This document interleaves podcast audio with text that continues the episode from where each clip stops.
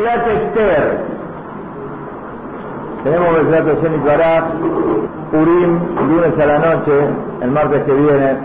Acá tengo un artículo muy interesante escrito por el Rab Moshe Ray, que hace un juego de palabras.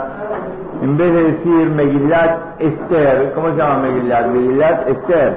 La Megillat de Esther la escribe en vez de Aleph con G. Megillat Esther. Empieza a desarrollar y dice, no nos equivocamos en la imprenta, no fue un error de imprenta que cambiamos una Aleph con qué? Con una G. No, tampoco lo escribimos en Purim, porque puede ser que de repente uno en Purim está un poquitito mareado por alguna cosa y este cambió la Aleph ¿por qué? por una G. No, la Megilá, la Megilá se llama Megillat Esther, pero la verdad, la verdad, que también es Megillat Hester. Hester quiere decir oculto, una cosa secreta, una cosa que no se ve a simple vista, no se ve a simple vista, pero sin embargo hay algo muy oculto dentro de la Megilá. La Gemara pregunta, Esther Minatorá Menaim, cómo se aprende de la Torá la historia de Esther. Y dice el Pasuk, Meanoji Haster Astir Panay. Yo me voy a ocultar, les explico. La Torá fue escrita, fue entregada en el año 2448 de la creación. El mes de Purim pasó casi mil años después. En el año, estaba mirando, en el año 3399, hace 2370 años, cuando ya se había destruido el primer Betamigdash, en esos primeros años de la destrucción del primer Betamigdash, después de haber estado, ellos estuvieron 480 años desde que salieron de Egipto hasta que se construyó el primer Betamigdash, 480 años. Y después estuvieron, cuatro, el primer Betamigdash, ¿cuánto duró? 410, 410, 70 en el medio y 420 el segundo. Cuando se destruyó el primer Betamigdash, es casi 900 años después de la entrega de la Torá, es cuando sucede el milagro de Purim. Entonces, ¿en la Torá puede estar escrita la historia de la Megillah? No, porque la Torá se entregó 900 años antes. Pero en la Torah está todo, todo, está tu nombre, está mi nombre, está toda la vida de cada uno y uno de nosotros, la vida de todos los ciudadanos del mundo, todo lo que va a suceder y lo que sucedió en la historia del mundo está escrito en la Torah. Hay que saber encontrarlo y hay que saber buscarlo. La Gemara pregunta, la historia de ser, lo que iba a pasar, ¿dónde está? ¿Dónde está escrita? y trae un pasuk de Sefer de Barín, creo que pero ayer al final, dice, de Anoji Haster Asir Panay Mehem. Dice por hablar, en algún momento va a aparecer, cuando lamentablemente no van a hacer las cosas bien, yo me voy a ocultar. Voy a estar oculto, voy a estar oculto.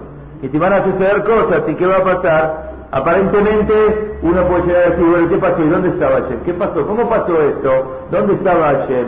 Bueno, esto es Megillat Esther, o sea, que está Boreolam oculto dentro de la Megilá. Entre paréntesis pregunto, ¿cuántas veces figura el nombre de Hashem en la Megilá?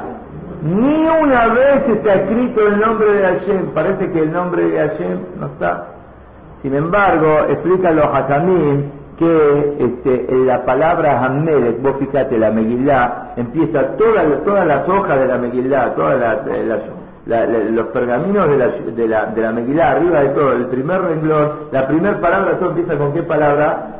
Hammelech. Este Hammelech, que evidentemente en el Peshat a quién se refiere, quién era el rey, el rey de Ahashverosh, pero dicen, no, ese Amelech al comienzo de cada hoja y hoja es para señalar, tenés que saber, acá, en toda esta historia de Purim, todo fue manejado por quién? Por Boreolam. A veces pasan cosas en la vida en donde uno no entiende qué pasó acá, qué pasó allá. Tenés que saber que al final todo está diagramado y todo está manejado por Boreolam. Uno no se da cuenta de las cosas uno se da cuenta de las cosas. Recién después de mucho tiempo uno se da cuenta de lo que sucedió. Y esta es la importancia que tiene, vamos a ir contando algo, la Megilá. La Megilá está escrito que Kohanim Baoratam Leviim Berujanam Israel Bemahamaram, todos los Kohanim, los Leviim, los israelíes estaban en la época del segundo Betamigdash y sin embargo, ¿qué hacían? Dejaban de hacer su servicio dentro del Betamigdash, todos iban a escuchar qué cosa, hay que escuchar la Megillah. Tenemos este lunes a la noche y tenemos el martes a la, mañana o martes durante todo el día la misma doble de escuchar la Megillah. Escuchar la Megillah a la noche y escuchar la Megillah a la mañana. ¿Qué es más importante, la Megillah de la noche o la de la mañana? ¿Cuál es más importante escuchar? Las dos, pero hay una más importante. ¿Cuál es? No, la de la mañana es más importante. La de la mañana es más importante. Hay que escuchar las dos, pero la de la mañana es más importante. ¿Sí?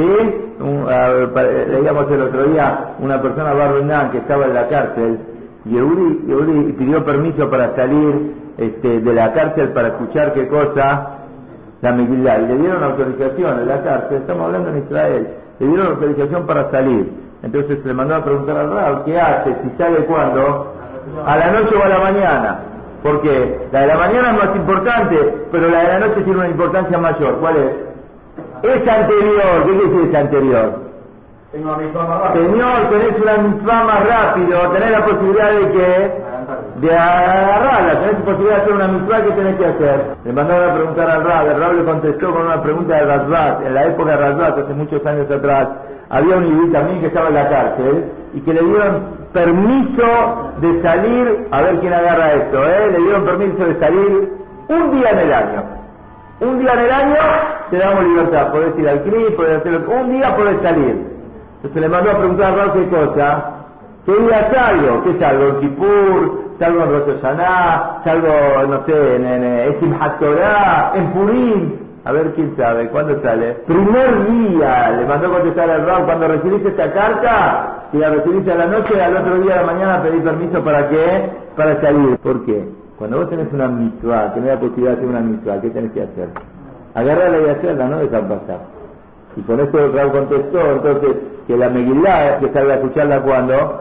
A la noche y no durante el día. Pero bueno, volvemos a lo, a lo nuestro. Quiere decir, la importancia que tenía qué cosa el escuchar la Megillah, esta misión que vamos a hacer en el día de Purim, de Hashem ¿Sí? ¿Cuál es la importancia de la Megillah? Si uno empieza a ver un poquitito, parece que es toda una historia, parece que es toda una historia, pasó así, este, el, rey se, emborrachó, ¿cómo es el resumen de la historia de Purim, no? En dos palabritas, ¿cómo es? Había un rey, ¿Qué, pasó? Este, hizo una fiesta, se emborrachó, mandó llamar a la señora, la señora no vino, no vamos a entrar en el tema, lo que había pasado, la mandó matar, después que la mató y se le fue la borrachera, entonces empezó a sentir solo, entonces dijo que, que le busquen, ¿qué cosa? Una reina que ocupe el lugar, ahí fue donde fue a parar la reina Esther, después ¿qué pasó? ¿Qué más pasó? Pasó que hubo dos personas que querían que este, envenenar al rey, Mordecai escuchó, entendió, le contó a quién, le contó a Esther en nombre de quién, en nombre de Mordecai, me dijo Mordecai que hay dos que lo quieren asesinar, lo, lo envenenar, entonces se fueron, investigaron, los agarraron, los mataron y anotaron los libros reales que Mordecai había salvado a quién, al rey. Esta es la primera parte de la historia. Después viene Haman allá y Amán que quiere, quiere este, destruir a, a, Israel cuando ve que Mordejai no se agacha y no se posterna delante de él, entonces él que quiere hacer, no le alcanza con matar nada más que a Mordejai, sino que quiere matar a quién, a todo el pueblo de Mordejai, que se llama Israel, Tafin, Hashim y entonces eh, mujeres, niños, todos en un mismo día, se hace, ¿de dónde viene la palabra Purim? Pur, se hace un pur, ¿qué es un pur? Sorteo para ver qué cosa, a ver qué día y qué día salió. El 13 de Adar, el 13 de Adar, el 13 de Adar, entonces mandan eh, notificación a todos los 127 naciones 127 naciones que van a decir qué cosa, que eh, para tal fecha cada uno puede matar a los judíos que quiera, se puede quedar con la plata de ellos, puede hacer lo que quiera, así va viniendo la cosa, hasta que finalmente Mordejai le va a pedir a Esther, le va a pedir a Esther que se presente delante del rey para que para eh, eh, eh, pedir, y bueno, Esther va, después de tres días de ayuno, que todo el pueblo hace ayuno, va, se presenta delante de quién, delante de, de y le dice, ¿qué querés que haga por vos? Este, le dijo, vamos a hacer una fiesta, mañana quiero que vengas, a la fiesta, el otro día la fiesta, dice, ¿qué querés? Dijo, no, mañana voy a hacer otra fiesta, pero que va a venir también quién? Amán. Esa noche el rey no puede dormir, cuando se le presenta a Hamán a pedirle permiso para qué, para matarlo a Mordejai, entonces ahí, justo cuando no puede dormir, pide traer los libros reales, a ver, si yo alguna vez le hice un favor a alguien y no se lo recompensé, y acá me están haciendo alguna trampa entre Hamán y quién, y Esther, que por qué justo a Hamán lo invitó, empieza a pensar, trae los libros reales, ¿qué ve los libros reales? Que una vez lo había salvado quién? Mordecai había salvado la vida y ¿qué le había pagado? Pregunta qué se había pasado, nada. Entonces cuando entra Amá le pregunta qué hay que hacer a una persona que el rey la quiere mucho. Amá le dice sí, hay que llevarlo a pasear por todos los lugares, que le pongan la ropa real, que le pongan el caballo del rey, etcétera, pensando que era para quién. Para él, ¿qué le dice? Anda a agarrar a quién. Bueno, al final contestó la historia, quería resumirla en dos palabras se me hizo largo, bueno, la cosa es, ahí en este momento, después, este, cuando están en la fiesta, entonces Esther le revela a, a su procedencia que hasta ahora no sabía, y dice, te quiero pedir, porque ahí está un rayá, que, que eh, Isarbe hará este hombre perverso, quién es este, bueno, la cosa es que lo terminan colgando a Hamán en el árbol, en el mismo árbol que había preparado para quién, para Mordejai. Todo esto, atención, está pasando 11 meses antes de la fecha que está estipulada. La fecha que está estipulada es para el 13 de Adar. Acá estamos en pleno pesa, quiere decir 11 meses antes, 11 meses antes, ahora tenemos Purim, dentro de un mes que tenemos, tenemos Pesach. Calculen que estamos en Pesach, para el próximo Purim, ¿cuánto falta? 11 meses. Entonces, para esos 11 meses se da permiso a los Yehudim para prepararse, para defenderse de sus enemigos. Llega el día de la guerra, no muere ningún Yehudí, al revés, 75 mil personas de los enemigos de Israel mueren en la ciudad principal, aparte de los que murieron en otro lugar, entonces al otro día se decreta día de festejo, día de alegría, con lo que tenemos, la mitzvot de Purim, ¿cuáles son las mitzvot de Purim? Mishloach Manot, Mishloach Manot, ¿qué más? Matanot Rebionim, ¿qué más? Y la Seuda, ¿qué más? ¿Tenemos algo más? Eh, Megillah, muy bien, Mikra Megillah. Son las mitzvot que tenemos en el propio día de Purim, más allá de que el lunes es Ta'anit, que Ta'anit Ta'anit Esther. Hay varios motivos por el Ta'anit Esther, pero más o menos esto es la historia de Purim, la historia de Purim. Pero hay un pasuk al final de la Megillah muy interesante. El pasuk dice al final de la Megillah, dice así, Mejor Maaseto Fogurato para allá que Mordecai Asher Gitelo Amelech, a los que tuvimos al Sefer Libre Amim le marqué Madayu Farad todo el poder y la fuerza que tenía este rey y aparte la, cómo lo engrandeció a quien a Mordejai, todo lo que a Hashverosh lo engrandeció, todo está escrito en los libros reales de Media y de Persia.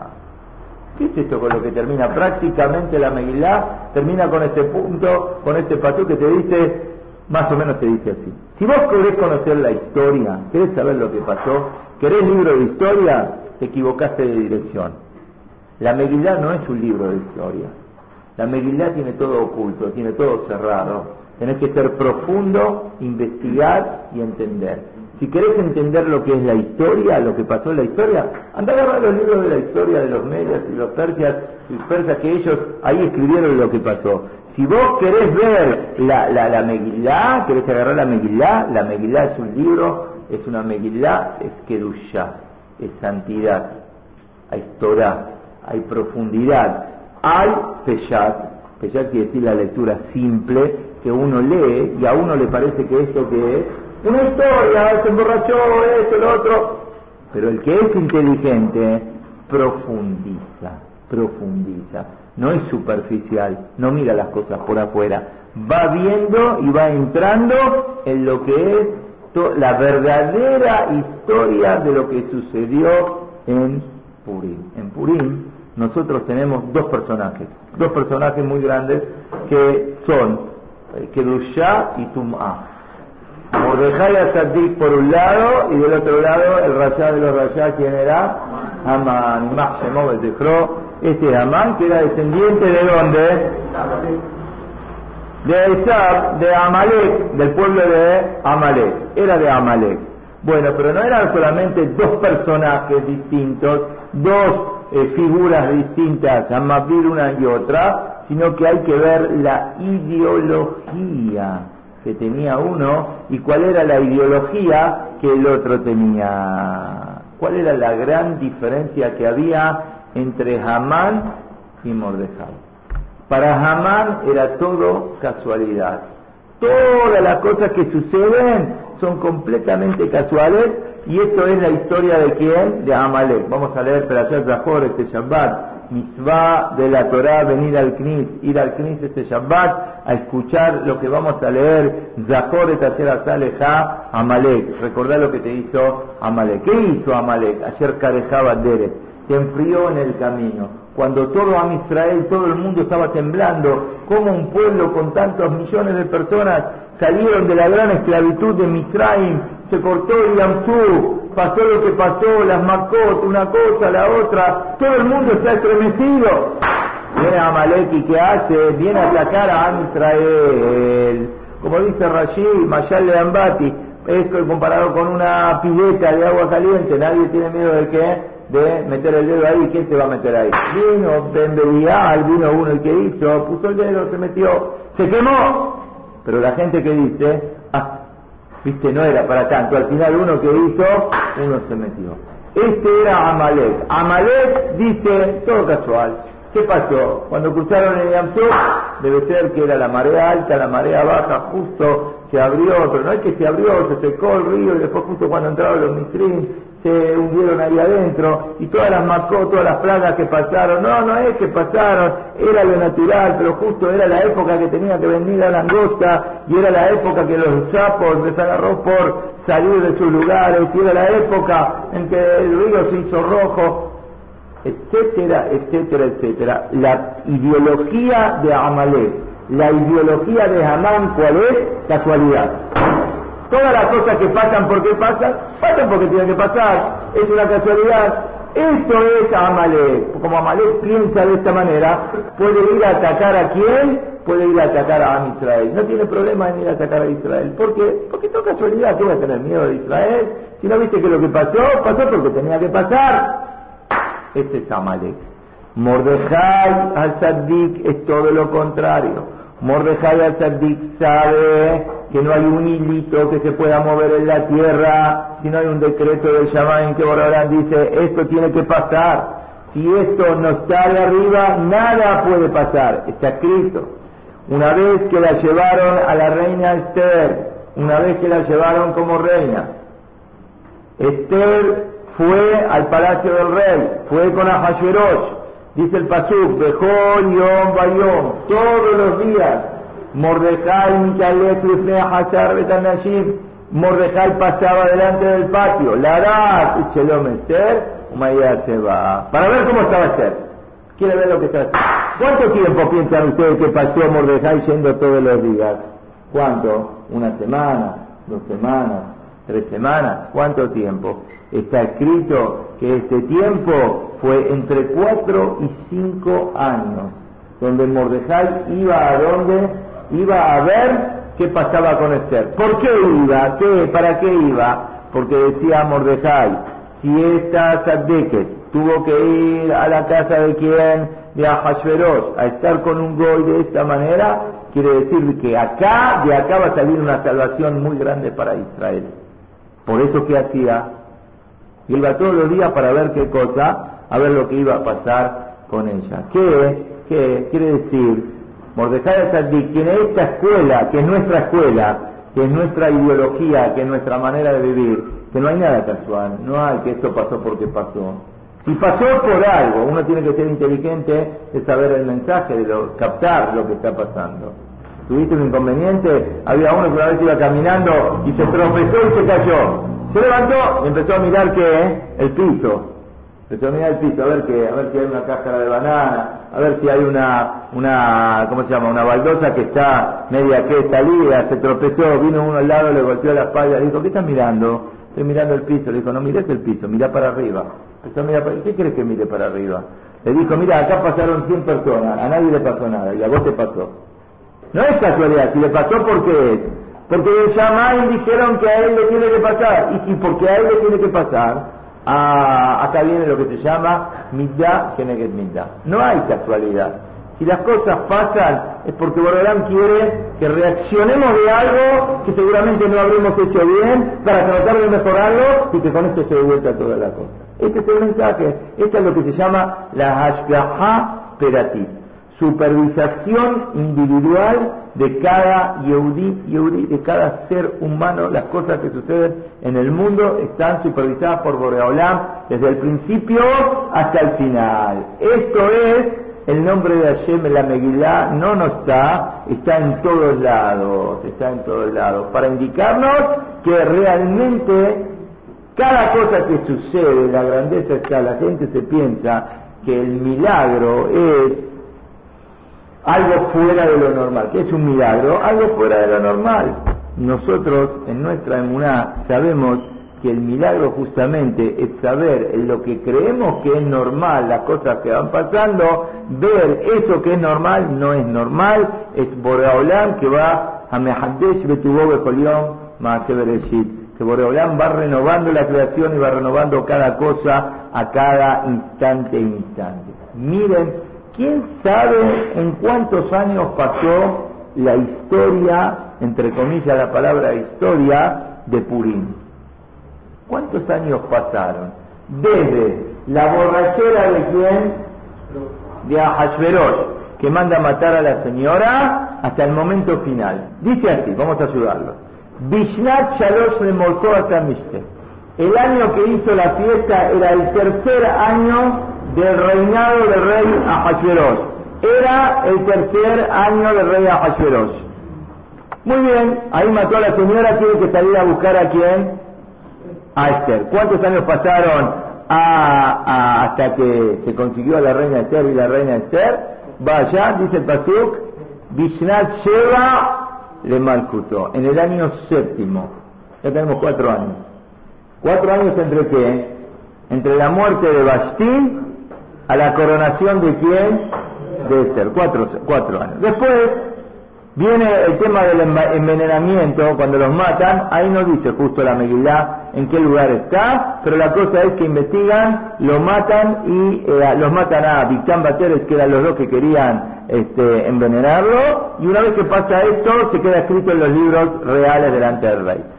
Después, ahora presten atención, a Harat de Garima L, Gitana Merka Hashverosh le da poder a Hamán, todos se posternan, Mordecai no se posterna, no se agacha, y quiere Hamán matar a todos los Yehudim. En el mes de Nisan, Vishnat Shetem en el año 12 del reinado, hace el sorteo. ¿Cuántos años pasaron? Nueve. Desde el comienzo de la historia tuvimos tres, siete y doce. Quiere decir, ya pasaron nueve años para que hizo qué cosa? El sorteo. ¿Qué, ¿Qué, día cayó el sorteo? Antes dijimos que día el 13 de qué? De Adán. ¿Está bien? Estos tres sucesos que están tan alejados, 3, 7 y 12, de repente todo se une en tres días. En tres días se da vuelta todo. ¿Qué pasó? Todas estas cadenas sueltas que parecen hechos que no tienen nada que ver un hecho con el otro, todo se une desde el día 13 de Nisan, se empiezan a desarrollar las cosas de un momento al otro, en esos tres días pasa todo lo que pasa. ¿Qué pasa? Ese día Hamán manda los decretos por donde, por todos los lugares, para matar a todos los Yehudim el día 13 de Adar, dentro de 11 meses. Y en ese mismo momento Mordejai le pide a Esther, por favor, anda a pedirle a quién, a Hashverosh, le paraba la más, que por favor lo Yehudim, que lo cuide, que no lo deje que lo mate y demás. Ese mismo día, después de que Esther va, al otro día. El rey no pudo dormir. No pudo dormir. ¿Y qué pidió traer? Los libros reales. Al otro día viene Hamán a la fiesta y viene a pedirle, justo viene a pedirle primero, esta noche le viene a pedir qué cosa, deme permiso para colgarlo a Mordecai, entra justo en el momento que le están leyendo al rey la historia de los libros reales y en ese momento empieza la caída estrepitosa de Amán. A veces un rayá uno lo puede ver que va subiendo, subiendo, subiendo, pero esto que va subiendo, ¿para qué es? Para que cuando se caiga, ¿qué va a pasar? Con más ruido se va a caer, va a ser peor la caída todavía. Pero esto es lo que se llama NES. Cuando aparentemente son cosas circunstanciales que van pasando durante 12 años, 9 años, cuánto tiempo fueron pasando, sin embargo, estaba todo manejado de arriba para que en un momento determinado todo se una y todo salga. Pasa que a veces no tenemos la paciencia y la visión para saber esperar. Siempre queremos que queremos resultados quiero esto, quiero esto, quiero esto, no se me da, no se me da, no se me da. ¿Qué sabemos nosotros las cuentas? Nuestros tiempos no son los tiempos de Boreolam. Boreolam sabe cuándo es el tiempo para cada uno y uno y para cada cosa y cosa. Cuando uno tiene esta emuná, que existe lo que se llama la ashga'a la supervisación individual de que a nadie le pasa nada, no se puede mover un dedo en la tierra si no hay una voz del Shamaim que pregona que este dedo se mueva. Vos fíjate lo que pasó acá. ¿Qué hubiese pasado justo, justo, justo en el momento en que el Israel no puede dormir? Justo en ese momento viene Amán. ¿Qué pasa si hubiese no podido dormir el día anterior? ¿Qué pasa si hubiese sido un día más? Todo calculado al pie de la letra, como explica los Hatamim. Esa noche se quedó sin dormir el rey. ¿Qué rey? Navidad Shenat Malkoshe Olam. Boreolam, Minele Yanum Beloishan. Boreolam no se queda dormido, Shomer Israel. Y cuida a Israel en el momento justo. En el momento justo donde pasan todas las cosas, ahí se entiende todo lo que había pasado y miren lo que pasa. En el mismo día donde pensaron exterminar Barbenán a los Yehudim, fue el mismo día, como decimos en la Megilá, de Najafoku, es el día que se da vuelta toda. Todo lo que estaba pensado para hacer a los Yehudim Barbenán, hicieron exactamente aquí en Alosoim. El que entiende, el que se pone a estudiar un poquitito, se da cuenta que esto es la mano de Boreolán, y ustedes fíjense, como está escrito también, que Boreolán que hizo, adelantó la refuá a la Macá. A ver, ¿quién me sabe explicar esto? ¿Qué significa Boreolam adelantó la refuá a la maca? Adelantó la curación a la enfermedad. ¿Qué? La mandó a Esther antes, que ya estaba preparada Esther en donde, en el, el en el reinado, y recién después mandó el problema. Está la solución, la solución de cualquier cosa está. Uno tiene que saber esperar y saber ver las cosas y se va dando cuenta que esto es la mano de Boreolán. Por eso hay un orden para cada cosa y cosa. La alhaja dice, Acoreta Megilá le Mafrea, Loya El que lee la Megilá de atrás para adelante, suponete uno que llegó tarde, a ver señor eh, ¿qué pasó? Uno llegó tarde al CNIS y se perdió los 10 primeros pesuquín de la Megilá. Justo llegó, ya estaban por los 10 primeros pesuquín. Escuchó del 10 hasta el final y después cuando termina viene otro y le lee qué cosa, los diez primeros. ¿Qué pasó, Silvio? El que lee la Megilá de Mafrea de atrás para adelante, ¿qué pasó? No cumplió. ¿Por qué? ¿Por qué? ¿Por qué? Porque la tiene que volver a leer. ¿Por qué? Porque el orden de las cosas que fueron sucediendo en la Megilá es lo que nos da el reflejo y la pauta de lo que es verdaderamente la emuná y la shahá que, que Boreolán tiene sobre cada uno de nosotros. Por eso la reina Esther terminamos pidió Kitbuni la Dorot, escríbanme para todas las generaciones, que en cada generación y generación se repita la lectura de la Megilá, que se lea, que se aprenda, que se estudie, pero por sobre todo no como un libro de historia, sino como un libro de profundización para poder entender lo que es que Boreolam está al lado nuestro en cada momento y momento, a pesar que uno a veces tiene la vista media nublada y no se alcanza a dar cuenta de las cosas. Y precisamente esta es la alegría de Purim. Esta es la alegría de Purim, ¿cómo decimos? ¿Sí? Esta, Yom Kippurim, ¿qué Purim? ¿Qué es más importante, Kippur o Purim? Si nosotros decimos Yom Kippur es como Purim, ¿qué quiere decir? Que Purim aparentemente es el, parámetro. Purim es tan importante por eso. ¿Por qué? Porque esa es la alegría nuestra de poder ver la mano de Hashem en cada momento y momento. Claro, cuando las cosas van bien es más fácil ver la mano de Hashem.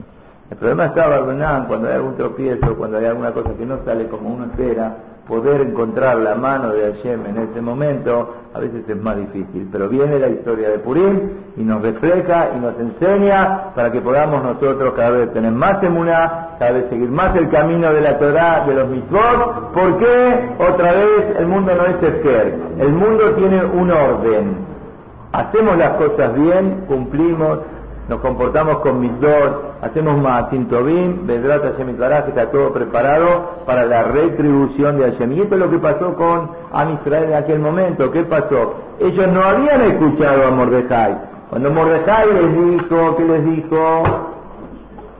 No vayan a la fiesta, no vayan a la fiesta. Ellos que dijeron, no, si no vamos a ir a la fiesta, ¿qué va a pasar? Va a ser un desastre, nos van a matar, nos van a hacer esto, nos van a hacer lo otro. Tenemos que ir. No hicieron caso, Rafa. No hicieron caso. Después al revés, cuando sí hicieron caso, cuando Mordecai les dijo ahora tienen que hacer Ta'anit, como pidió Esther, tienen que hacer Ta'anit, ¿qué día hicieron Ta'anit? Vaya a ver Mordecai, dice el Patuquís y vaya a ver. Tragedió, ¿qué tragedió? Era pesa, pesa que hay que hacer. Hay que comer más allá, de repente viene Mordecai y dice, ¿qué cosa? Señores, Ta'anit. Ta'anit, ¿cómo Ta'anit? Ta'anit empieza. ¿Qué hay que hacer Ta'anit? Hicieron lo que dijo Mordecai. Cuando hicieron Teshuvah de lo que habían desarreglado, arreglaron, ahí vino la Yeshua. Y ese es el mensaje que nos queda especialmente de este Purim que vendrá Hashem, toda la Yeshua, todo a toda la comunidad vendrá Hashem, tengamos de disfrutar de Purim y de por sobre todo aprender las enseñanzas las Gahá Peratit que Boraholam tiene sobre cada uno de